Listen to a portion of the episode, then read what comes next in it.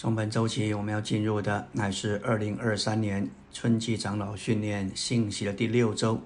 偏题是让基督的平安在我们心里做仲裁，让基督的话丰丰富富的住在我们里面，并坚定持续的祷告，而有真正的召会生活。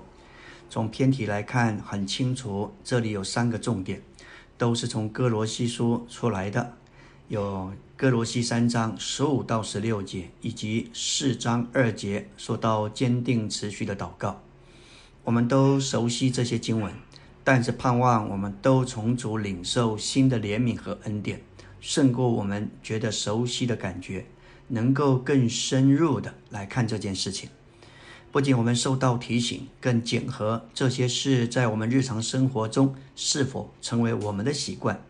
也和对我们所在地的教会生活是否是如此？问题常常不在于意向的看见或认识，而在于我们的经历、运用和操练。请不要忘记，每一个点都是说明我们要认识、经历并活在包罗万有的基督里，才有真实的、真正的教会生活。纲目第一大点说到，我们需要让基督的平安。在我们心里做仲裁。保罗在说到哥罗西三章十五节基督的平安做仲裁之前，他在十二节说到要穿上连续的心肠。这里有恩慈、卑微、温柔、恒忍，这一切关键的美德，乃是教会生活所需要的。十三节说到，倘若这人与那人有嫌隙，总要彼此容忍，彼此饶恕。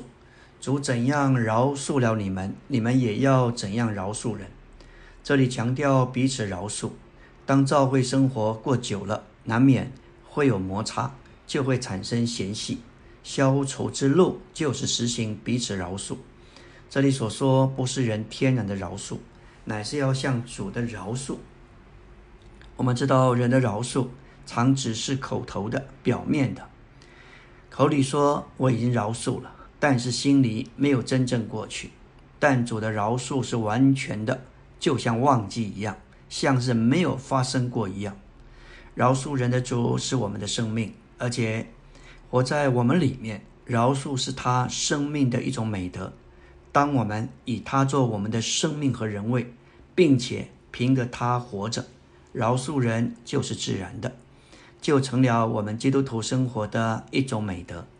十四节说，在这一切之上，还要穿上爱，爱是全德的连锁。接着在十五、十六节讲到两个让。十五节说到，又要让基督的平安在你们心里做仲裁。十六节说到，当用各样的智慧，让基督的话丰丰富富的住在你们里面。这里我们说到“让”这个字，我们有时让，顺其自然就让了。但有可能是被动的、勉强的让，但借着执事的话帮助我们看见，这个让必须是积极的，是主动的。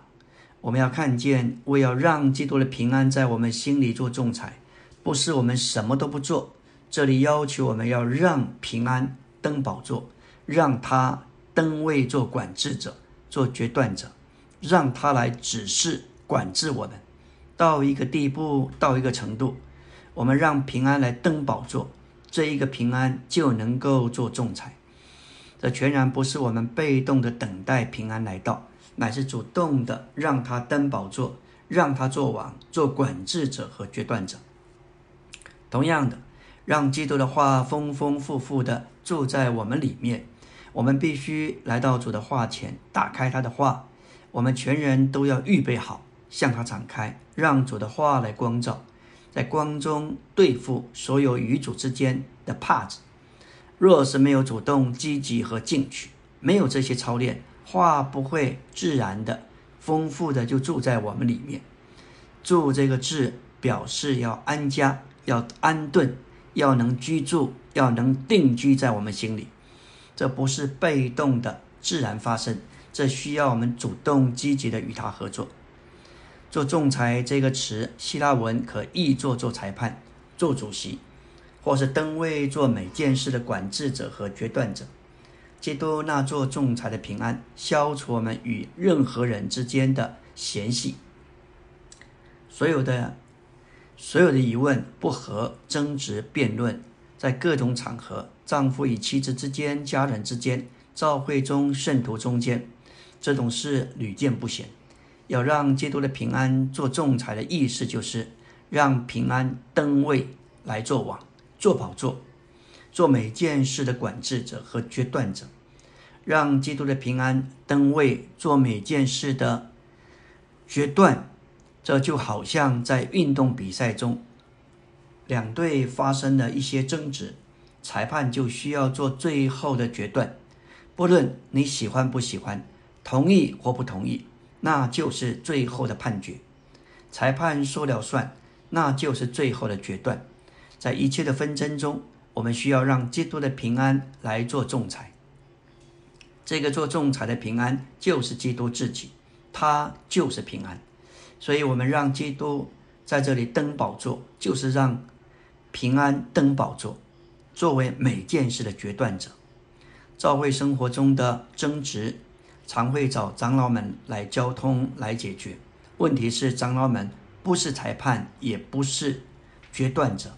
问题的解决在于两方面都要回到神面前，让基督的平安做仲裁，放下个人的意见、主张、观念和想法，尊重基督这位作为仲裁者。我们需要这样的认识、经历、活包罗万有的基督，这会叫我们有真实的召会生活。我们常常发现，我们里面有三派：一派是积极的，一派是消极的。还有一派是中立的，因此需要内里的仲裁来解决我们里面的争执与纷争。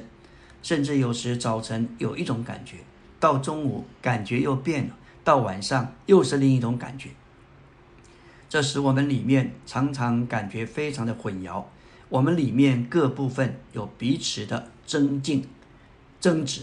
每当我们感觉到里面各派在争执或争吵时，我们需要回到基督面前。让基督的平安做主席，让这个平安在我们里面管制，并下最后的断语。阿门。今天我们来到第六周周围的晨星。昨天我们提到，我们里面有三派，一派是积极的，另外一派是消极的，还有一派是中立的。因此，需要内里的仲裁来解决我们里面的争执。我们比不幸的人还更麻烦。得救之前，我们是在撒旦那一派的控制之下。当我们纵情属世的享乐，里面没有什么争执。但如今我们得救了，有一派鼓励我们仍然做属世的事，另一派却鼓励我们有份于属灵的侍奉，参与教会的追求与服侍。在这几派的争执中，我们需要有人来做仲裁，决定我们的动向。这就是基督的平安。这也连于两棵树的原则，不是对错，也非是非，更不是着重善恶的部分，那都是向神独立的结果。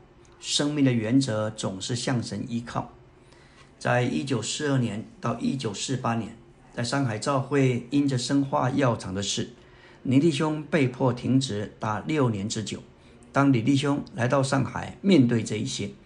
有人问他关于尼弟兄对错的事，李弟兄反问他们：六年前你的属灵光景和现在对比如何？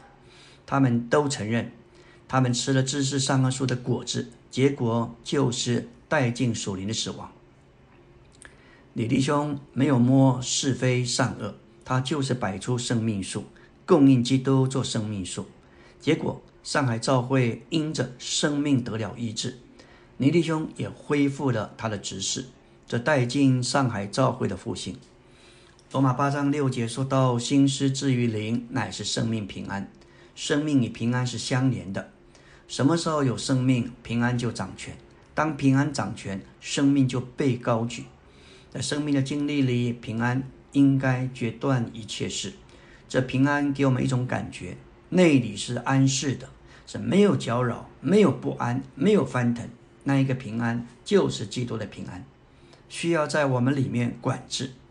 每当我们感觉里面各派在那里争执，我们需要让基督的平安在这里做主席、做裁判，并让这平安就是新人的一在我们里面管制，并下最后的断语。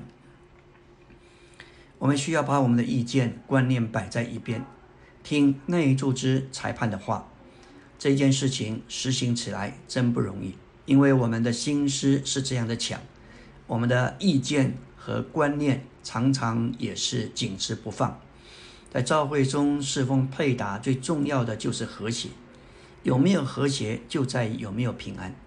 李弟兄曾说：“最没有争执、没有争吵的地方，就是墓园。在墓园里埋的是死人，死人没有意见、没有主张，当然就没有争执。而我们是一般活的人，来在一起侍奉义士。我们的己天然的人救人，是这样的活跃，结果。”就没有平静，没有和谐，反而有争执。有时口里没有争吵，却显在眼神和表情，甚至我们的态度。当我们在侍奉中彼此不和，圣灵的鸽子就飞走了。在这种情形之下，无论我们做什么，劳苦再多，都不会有神的祝福。我们里面。都有一样东西，称作基督的平安。这是保罗在以弗所二章十五节所说的和平。基督定死在十字架上，在他自己里面将两下，也就是犹太和外邦，创造成一个新人。基督已经成就了和平，这就是哥罗西三章十五节的平安。因着文化、国籍、民族的不同，这些不同叫不同的人种。无法有真正的义，因此我们在基督里，并在召会中，我们也在新人里，在新人里就没有种族之分，像希利尼人、犹太人，也没有宗教之分，受割礼或未受割礼，也没有文化之分，化外人、西古提人，也没有社会阶级的分别，为奴的、自主的，在新人里，唯有基督是一切，又在一切之内。这一乃是我们的平安，所以哥罗西三章十五节说到基督的平安，就是在新人里使人和平的意。每当我们发觉我们里面各派有不同的意见和争执，我们就必须让基督的平安来做主，并让这个平安就是新人的一来管理我们，让这个一来下断语。基督的平安就是新人的一，这个新人是由不同的种族所构成的。这新人的一现今就在我们里面，我们必须让这个一就是基督的平安，在我们心里做仲裁。感谢主，把我们的意见观念全然放下，听里面裁判的话。我们若让基督的平安在我们心里做仲裁，这平安会解决我们中间所有的争执，我们与神就会有众的平安，与众圣徒有恒的平安。当我们讲到平安，这两面的平安，常常，当我们与神没有平安的时候，就很难与人有平安。反之，如果我们与人没有平安，好像我们就很难与神有真正的平安。我们可以宣称有平安，其实并没有。这两个方向交织就是十字架，这是彼此相关、有关联的。我们如何经历基督的平安做仲裁？一位弟兄可能被长老得罪，因着主的怜悯，主临到他，使他思念上面的事，也使他经历神圣的传输，带来基督的平安做仲裁。然后这位弟兄被基督的平安所管制，他会向主认罪，接受恩典，爱那位长老，借着基督的平安做仲裁，我们难处就得以解决，圣徒之间的摩擦也就消失。阿门。今天我们来到第六周周三的晨星，当基督的平安在我们心里做王，做我们里面的裁判，我们与神就有众的平安，与众圣徒之间就有恒的平安。我们享受平安，并在这平安里，新人的教会生活就得以保全。一个地方教会或众教会之间的一，不是靠着人的努力而维持，这个一乃是由基督的平安做仲裁来维持的。我们必须先让基督做裁判的平安在我们里面做王。有时我们会求主管制别人，主会说：“让我先在你里面设立宝座吧，让我先管制征服你，并为你下最后的决断。”倘若我们让基督的作王的平安在我们心里做仲裁，我们的婚姻、家庭、教会生活就要蒙保守在义的里面。借着基督的平安做仲裁，我们的难处得以解决，圣徒之间的摩擦也就消失，然后教会生活就能甜美的保持，新人也实际的得以维持。基督的平安做仲裁，就是基督在我们里面做工，好在我们身上施行管制，来做结论，下最后的决断。一个教会的服侍弟兄们，若肯来在一起，屈膝在神面前，告诉主说：“主，你是教会的元首。”你是身体的头，我们没有一个人是主席，也没有一个人是裁判，唯有你是，你来说话，你来带领，你来做最后的结论。我们若带着这种态度，你就要看见主要祝福这个教会。如果我们一直让基督的平安登位，施行管制，我们就不会得罪别人或破坏别人，反而会靠着主的恩典，并有他的平安，把生命供应给人。所以，当我们让基督的平安登位施行管制，我们中间不会有得罪人或半叠人的事，因为这个平安不允许你做一些事，这个平安也不同意你说一些伤人的话。我们若是一般认识基督平安的人，无论去哪里，我们面对任何的难处，我们就是供应生命，唯有生命能够带进平安。这平安将所有信徒连结一起，成为他们的连锁。在以弗所二章十五节，在他的肉体里废掉了那规条中诫命的律法，好把两下在他自己里面创造成一个新人，成就了和平。这是根据以佛所四章三节以和平的连锁竭力保守那里的意。基督在十字架上已经废掉因规条而有的一切分别。借此，他已经为他的身体成就了和平。这和平该成为连锁，将众圣徒连结在一起。这和平的连锁乃是十字架工作的结果。当我们留在十字架上，我们和人中间就有和平。这和平成了我们的连锁，使我们借此保守那里的义。以弗所二章，十字架成就了和平。把犹太和外邦这两项，这些不同背景的人，借着十字架废掉了这所有不同的规条，拆毁了中间隔断的墙。十字架消除了仇恨，所有的争执，两下之间的不和。宇宙中真正的和平与平安，就是在基督同着他的十字架。每天我们都需要凭着基督而活，活基督，我们也需要背十字架。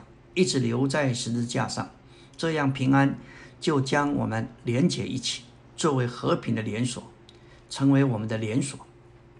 这是我们保守那里的一唯一的路。这里的保守，或是做防卫、守卫与保护，那里的一就是那里自己。保守那里的一，就是保守那次生命的灵。我们的行动若离开了那里，就是分裂，就失去了一。我们。若是留在次生命的灵里，就保守了那里的意。二大点说到，我们需要让基督的话丰丰富富的住在我们里面。我们需要让主的话在我们里面居首位，并且居住在我们里面，使我们经历神话语的功用，在我们里面运行，并将基督的丰富供应到这人的里面。最近众教会都在建立读执事书报。特别是关于生命读经，但在负担上，我们要强调一件事，就是读圣经要读神的话。这里《哥罗西三章十六节》所说的，还不是读圣经、读神的话，而是让主的话丰丰富富的住在我们里面。这个住就是安家，就是定居，居住在我们里面。这一次读生命读经的负担。要问说这些话能有多少住在我们里面？无论你读多多少，读多或是少，重要的是这些话能不能丰丰富富的内住在我们里面。首先，我们要读恢复本圣经，然后用生命读经帮助我们读主的话，不是先读生命读经再读圣经，而是先读恢复本经文，且带着注解，再加上生命读经的帮助，来研读主的话。重点是研读，是内住，是吸收，将神的话吸收到我们里面。当我们殷勤的读主的话，更深入的操练我们自己，让主的话这样来住在我们里面。然后这内住的话，也就是内住的基督，就要在我们里面运行，将基督的丰富供应到人的里面。这可以解释我们基督徒生活为什么贫穷。当我们核对自己，就发现这些日子我们基督徒生活不是那么稳固、得胜和刚强。这是我们应该检核的。当我们摄取主的话，我们可能随便轻率的来摄取，并没有在那里吸取。若是主的话真是被我们吸取，在我们的里面住在我们里面，那神的话就会带来一定的功效。阿门。今天我们要进入第六周周四的晨星。昨天我们提到关于主的话，若是真是住在我们里面，这个话就会带来一定的功效。希伯来四章十二节说到，因为神的话是活的，是有功效的，比一切两刃的剑更锋利，能以刺入，甚至破开魂与灵、骨节与骨髓，连心中的思念和主意都能辨明。希伯来书里面提到，以色列人跌倒，不能够进入美地的安息。埃及是被救出之地，旷野是漂流之地，迦南是进入之地。这三地的历史表征神救恩的三个阶段，预表新约的信徒有份于神完全的救恩。第一个阶段乃是接受基督，使我们蒙拯救脱离世界；第二个阶段跟随主，成为一个漂流的人啊，发生在魂里。第三个阶段，完满的有份于享受基督，进入美地，那是在灵里所经历的。这里神的话像两刃的利剑，能够刺入，将魂与灵破开，骨节、骨髓深藏在骨节里，灵也照样深藏在魂里，使骨髓与骨节分开的，主要是骨节必须破碎。同样的，要是灵与魂分开，魂必须破碎。当主的话被吸取到我们里面，这个话就会有功效，就会辨明、分辨灵与魂，就会光照铺路，在我们的心思、心里的主意和心思都能够辨明。我们要说到主的话所产生的功效、功用，的包括光照、喂养、滋润、解渴、加强、洗涤、建造。甚至是我们完备完全圣别我们进入三一神里的意。首先，神的话光照我们，使我们清楚许多的事情。神的话也是我们的食物，满了滋养。神的话能够解决我们的干渴，干渴比饥饿还严重，没有水活不了。神的话也使我们能刚强。基督徒之所以软弱，乃是因为干渴，营养不良。又饥又渴的人是无法刚强起来的。神的话也能滋养、加强我们全人的三部分，不仅使我们灵里刚强、魂里刚强，在心理上、在属灵上都是刚强的。不仅如此，神的话也使我们身体强壮。感谢主，使我们身体能够健康。神的话是上好的良药，使我们刚强并医治我们。神的话也洗涤我们。新陈代谢的洗涤我们全人，我们既是照会身体的肢体，就必须建造起来。我们的承认在我们身上都有怪癖，人是很难对付我们的，因此我们与人之间难以建造。然而神的话在我们里面摸着我们，使我们在教会中能与人被建造起来。虽然基督的平安在我们里面做仲裁。这平安保守我们在正确的光景中，让神的话来完成建造的工作。神的话越释放出来，我们就越有真实的建造。神的话也使人完备并完全。我们知道，婴孩在器官上虽然是完备的，但是在功用上还不完备。身体上的器官要合适的进功用，就需要长大。小孩越长大，他的功用就越完备越完全。基督身体上的肢体都该进功用，要进功用，就必须先借着神的话得以完全。神的话滋养、就长大，接着长大就产生功用。神的话的确在美德的事上造就我们。我们越有神的话，就越有美德。这包括恩慈、忍耐、智慧、谦卑，都因神的话而加增。我们需要基督的平安，在我们里面做仲裁，保守我们在伊里，使基督能对我们说话。然后我们需要让神的话居首位。如果我们这样做，我们就经历神话语的功用。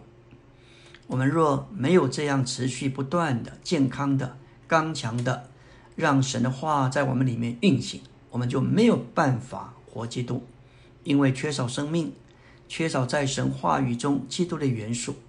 我们里面缺少这样的元素，就叫我们受打岔，无法活基督，教会生活也受到阻碍。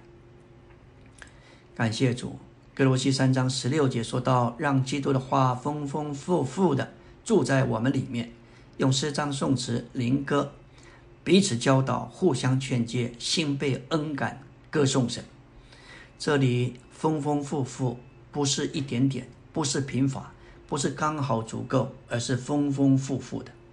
用诗章、颂词、灵歌彼此教导，互相劝诫，心被恩感，歌颂神。这样内住的，在我们里面的话要流出，特别借着诗章、颂词、灵歌，在彼此教导、互相劝诫中流出，使我们的心被恩感而歌颂神。要让基督的话丰丰富富的住在我们里面，歌唱神的话是一条路，不仅要导读神的话，要学习唱读并颂咏神的话。以弗所五章十八节说到，我们要在灵里被充满，用诗章、颂词、灵歌彼此对说。但在这里，哥罗西三章十七十七节说到，话要住在我们里面，要歌唱颂咏神的话。颂咏神的话包含专注、思想、默想、享受神的话，也给这话有更多的机会来浸透我们。要运用我们的灵。并被带进那林里，上好的路就是歌唱并颂咏神的话。最好的诗歌乃是满了神的话，乃是被神的话话中的思想所浸透。而且，作诗的人，他们带着对主主观的经历，有一种接近的发表。许多的诗歌乃是这一些作诗之人的经历。有时我们遇到一些环境，越不过去，接着享受这些诗歌，摸着作诗者的领，可能环境依然不变，但诗歌的领是我们能超越、胜过那个环境。阿门。今天我们进入第六周周五的晨星，弟兄们常常为了聚会需要而选诗歌，但诗歌不仅仅是为了应付聚会的需要，其实在日常生活中也可以为自己选诗歌。来加强我们所享受的话，还有诗歌不仅是为了唱，也是为着我们可以用来彼此对说、彼此教导、互相劝诫，不是用人的话，乃是用诗歌的话。接着彼此对说，很容易眺望彼此的灵，使众人的灵得着释放。当我们这样越歌唱并颂咏主的话，就越给主的话住在我们里面，深深的浸润在我们里面。并用神圣的元素浸润我们、浸透我们，然后这使我们自然而然的活基督。每一天，我们都需要按照以下生命的原则来实行神所写出来的话，而来到基督这活的话跟前，让他向我们个人说话，而成为那灵运用的话。人只要有圣经，就有神写的话，写成的话，写成的话是字句。但基督是神呼出的活话。主在约翰福音五章三十九节对犹太宗教徒说：“你们查考圣经，因为你们以为其中有永远的生命。为我做见证的就是这经。然而你们不肯到我这里来得生命。”当时有一般的宗教徒查考圣经，却不肯到主这里来，结果他们所得的不过是字句和知识，那是死的。圣经既然为主做见证，就不该与主是分开的。我们可能接触圣经，却没有接触主。唯有主能赐人生命，但活的话乃是那灵，那灵乃是字句的实际，也是神运用的话。好使他得以注入到我们的里面。下面有五个点：第一，我们必须全然向主敞开，好得着神圣之光内里的照耀和神圣生命的供应。保罗能够写十四封书信，总结于在于他是敞开的器皿。有许多圣经中重大的启示，神深奥的事，神借着他释放出来，主要由于他能完全向主敞开，让主有绝对的自由做到他的里面。经历最多变化的人，乃是绝对向主敞开的人。第二，我们必须全心寻求主，我们寻求的态度至关紧要。是我们心的光景决定基督的话能不能丰富的住在我们的里面。我们的心可能分心，不够专注，基督的话就不能丰富的住在我们里面。我们必须对付与主分开的任何事物，这包括与人与神之间的事。我们若在光中会看见我们与人之间的嫌隙，对家人、对圣徒的亏欠，对神是不服不顺服的。不祷告、不交通，就决定我们有认不完的罪。许多的世界，还有这一些肉体的年富，这一些是需要对付的。感谢主，当我们在主面前谦卑自己，将我们的自信、自视撇在一旁，并仰望他的怜悯和恩典。马太五章三节说到：“邻里贫穷的人有福了，因为诸天的国是他们的。”这里的灵乃是指着人的灵，就是人最深的部分，乃是人接触神并领悟属灵事物的器官。感谢主，这一个部分必须是贫穷的、倒空的、卸去旧有的，才能够领悟得着属天的果。这还是诸天的果是属灵，不是物质的。灵里贫穷不仅是指谦卑，更是指我们的灵，我们人的深处。完全倒空，不持守旧时代的老东西，要卸去旧有的，以接受诸天之果新的东西。第五点说到，我们必须运用灵祷告神的话，而且用神的话祷告，并用全人歌唱颂咏默想他的话。我们来到第四终点，我们要让神的话居住在我们里面，借此使我们成为属神的人。被神的气充满，使我们被神的话装备齐全。这话乃是对抗教会败落的抗毒剂。现今这世代对于年轻的一代，无论是亲子、大学生、高国中生，甚至儿童，特别接着山西的产品、手机、电脑，把世代所流行的潮流，天天带到这些青年人的面前。特别是功利主义的盛行，这使整个。价值观弯曲、扭曲，要抵挡这个堕落的潮流，需要神的话。诗篇一百一十九篇九节说：“少年人用什么使他的行径纯洁呢？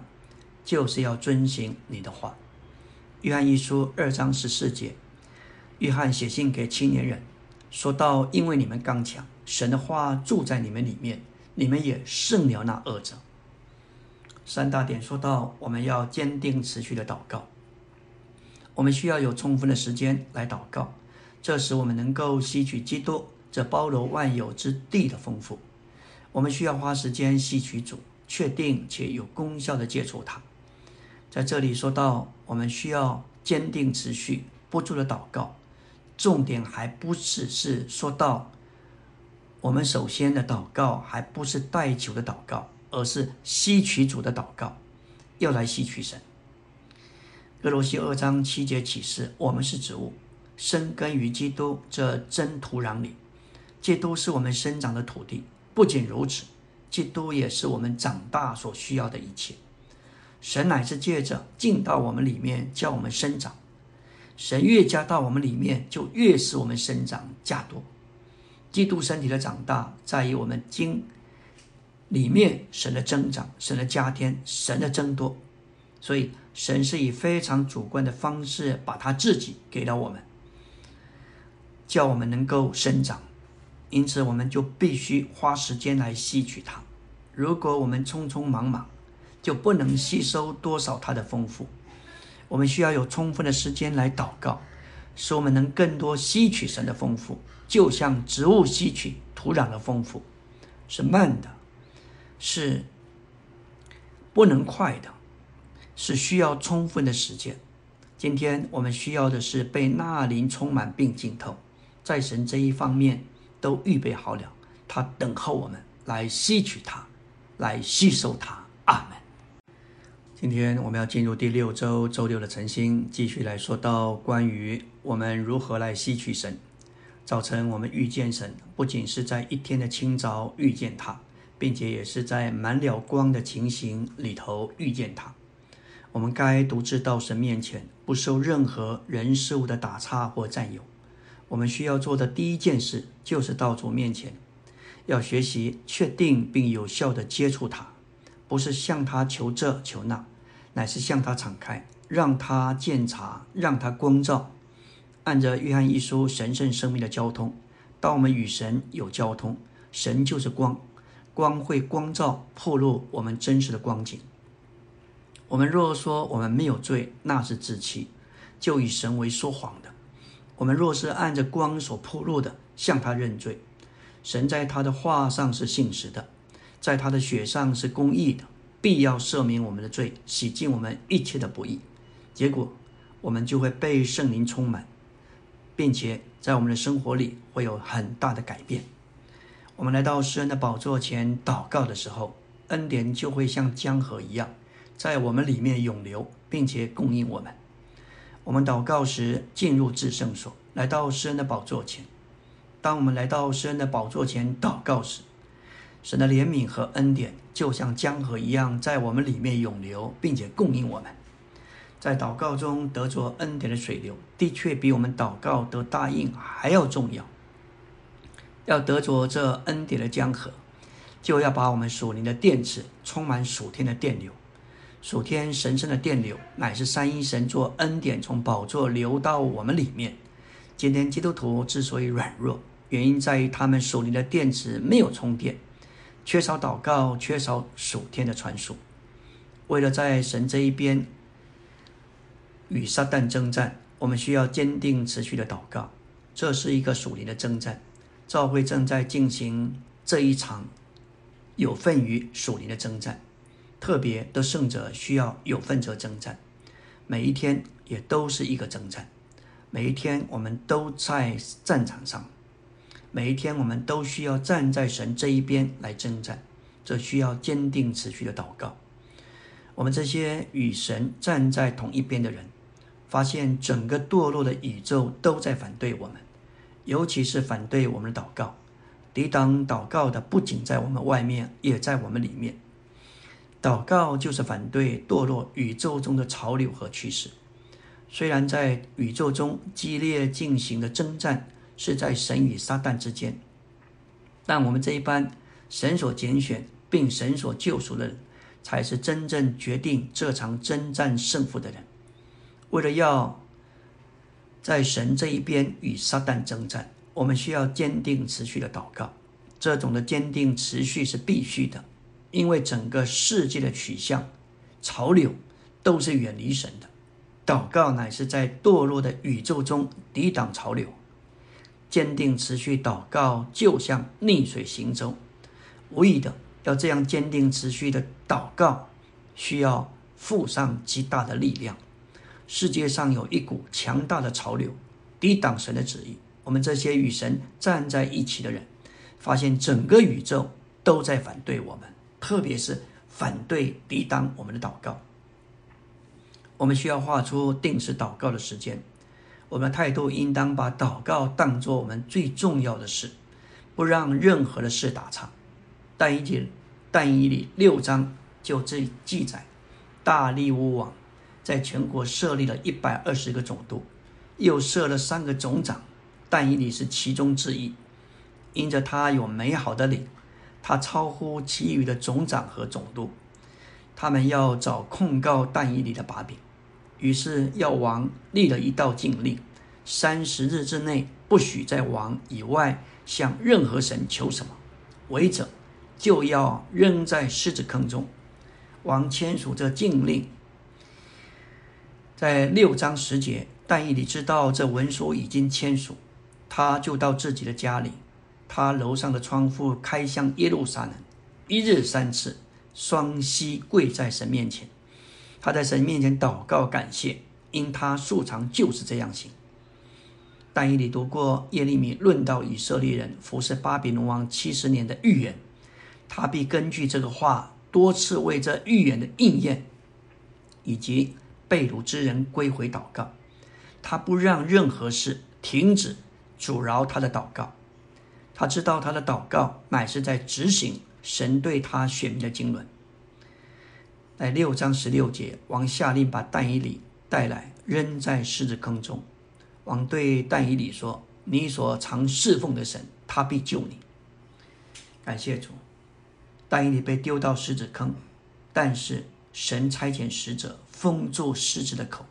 叫狮子不伤他，因为他在神面前是无辜的，他在王面前没有行过害人的事情。感谢主，这实在是何等的榜样！我们需要借着不断祷告，操操练我们的灵，留在祷告的气氛里。我们需要坚定持续的祷告，保持自己亲密的连与主，要持续不断的与主示意。没有其他的路，唯一的路就是坚定持续不住的祷告。不住的祷告就像我们的呼吸，在肉身上虽然吃喝都极其重要，但是不可能二十四小时不住的吃喝，但却不能没有不住的呼吸。甚至我们在睡眠时也不停的在呼吸。在属灵上不住的祷告是可实行的，就是一直留在与主的接触里。即使在最小的事上，我们都要求问主。这样做就是坚定持续的祷告，并因此活基督。借着坚定持续的祷告，受基督的平安管制，并让基督的话内住，他就以他自己浸润顶替我们，直到我们一切天然的区别都被消除，我们就有真正的召会生活。阿门。